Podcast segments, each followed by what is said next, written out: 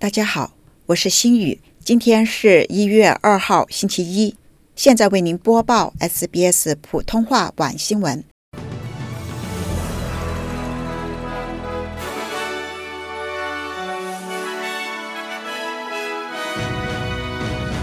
澳洲总理宣传今年免费教育措施。新州一名休班警察为救落水少年而溺亡。华人女生亲手压住澳洲今年首枚硬币。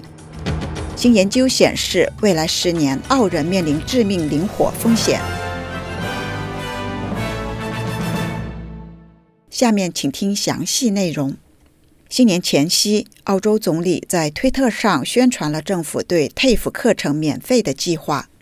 他写道：“如果你的新年规划是在2023年为找到工作而在 TAFE 学习，那么，我有一个好消息：我们将在2023年提供18万个免费的 TAFE 课程名额。这一举措是在2022年宣布的，是与各州和领地签订的10亿澳元技能协议的一部分。该协议的重点是护理、技术、数码、酒店或者是旅游业的学习。通过该协议，从今年的一月开始。政府将提供十八万个免收学费的 TAFE 和职业教育名额。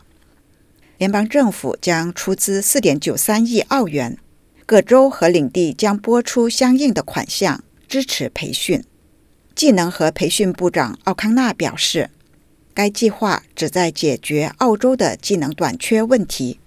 他说：“这些免费的培训名额将为澳洲人提供机会。”为现在和将来需要的工作提供培训，并为企业提供他们需要的技术工人。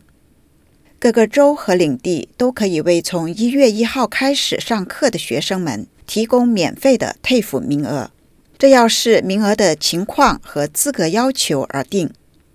在南海岸一个无人巡逻的海滩，新州一名四十五岁的休班警察。拯救了一名被困离岸流中的十四岁的男孩，而自己溺水身亡。事发元旦的当天下午，新州冲浪救生协会首席执行官皮尔斯说：“当救生员到达现场的时候，围观者告诉他们，这名警察下海去救一名十四岁的男孩，但是在救出这名少年之后，他便消失在水下。后来。”他被救生员从离岸流中拉了出来，但是医护人员已经无法再救活他。皮尔斯说：“这是一起非常悲惨的事件，每年都发生多起。有人前去救援，但是他们自己却成为了受害者。自从圣诞节以来，新州的救生员们已经开展了一千多次救援，这创下了历史记录。”皮尔斯说。我们敦促人们去有红黄旗飘扬的地方，有巡逻员以及有救生员执勤的地方。一名在澳洲学习的台湾交换生帮助压住了澳洲皇家铸币厂制造的今年第一枚硬币。一月一号早上到达澳洲皇家铸币厂的前一百人将有机会压住新年的硬币。这是从新冠疫情以来。铸币厂这一深受欢迎的年度活动首次回归。今年的第一枚硬币是以澳洲罕见的深海生物为主题的系列硬币之一。澳洲皇家铸币厂和国家科学机构联手，展示了澳洲南部和东部海岸线的海洋生物。硬币的背面有伊丽莎白二世女王的肖像，这将是最后一次发行这位已故君主的新设计。从今年的年底开始，澳洲的硬币将采用国王查尔斯三世的肖像。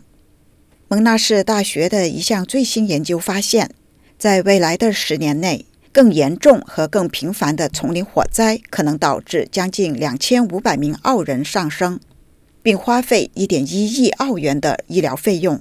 更多的人可能因为烧伤、脱水、烟害。以及其他与丛林火灾有关的健康状况而最终住院。